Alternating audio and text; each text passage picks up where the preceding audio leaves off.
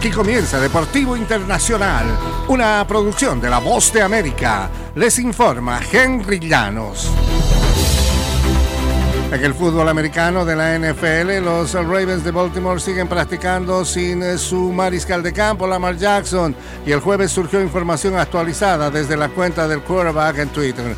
Gracias a todos por su apoyo y preocupación sobre mis lesiones. Quiero darles información actualizada en momentos en que estoy en el proceso de recuperación, escribió Jackson. Sufrí un esguince de segundo grado, casi de tercero en el ligamento cruzado posterior.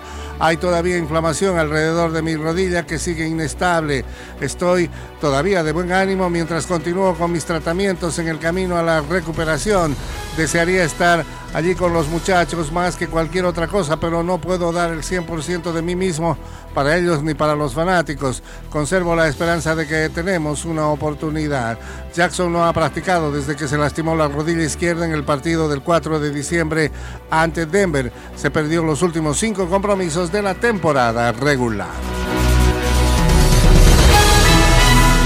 En el fútbol internacional, Marc André Ter Stegen atajó dos penales y Pedri convirtió el decisivo para que Barcelona se impusiera el jueves 4-2 en la tanda frente al Betis, con lo que reservó un pasaje para la final de la Supercopa de España ante su rival de siempre, el Real Madrid.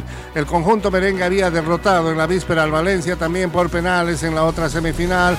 Thibaut Courtois logró la atajada decisiva.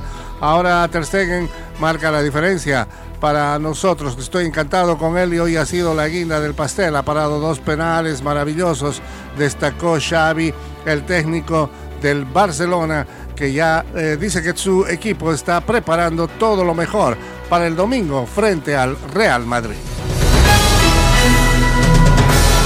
Y Cristiano Ronaldo no se encuentra en la lista de 14 candidatos para el premio de la FIFA al mejor futbolista del año en la que sí aparecen en cambio Lionel Messi y Kylian Mbappé.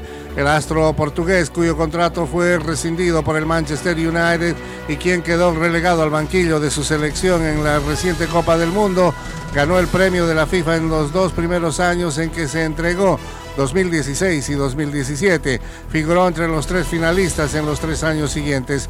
Es la primera vez que no aparece siquiera entre los nominados por un panel de expertos nombrados por la Federación Internacional de Fútbol Asociado.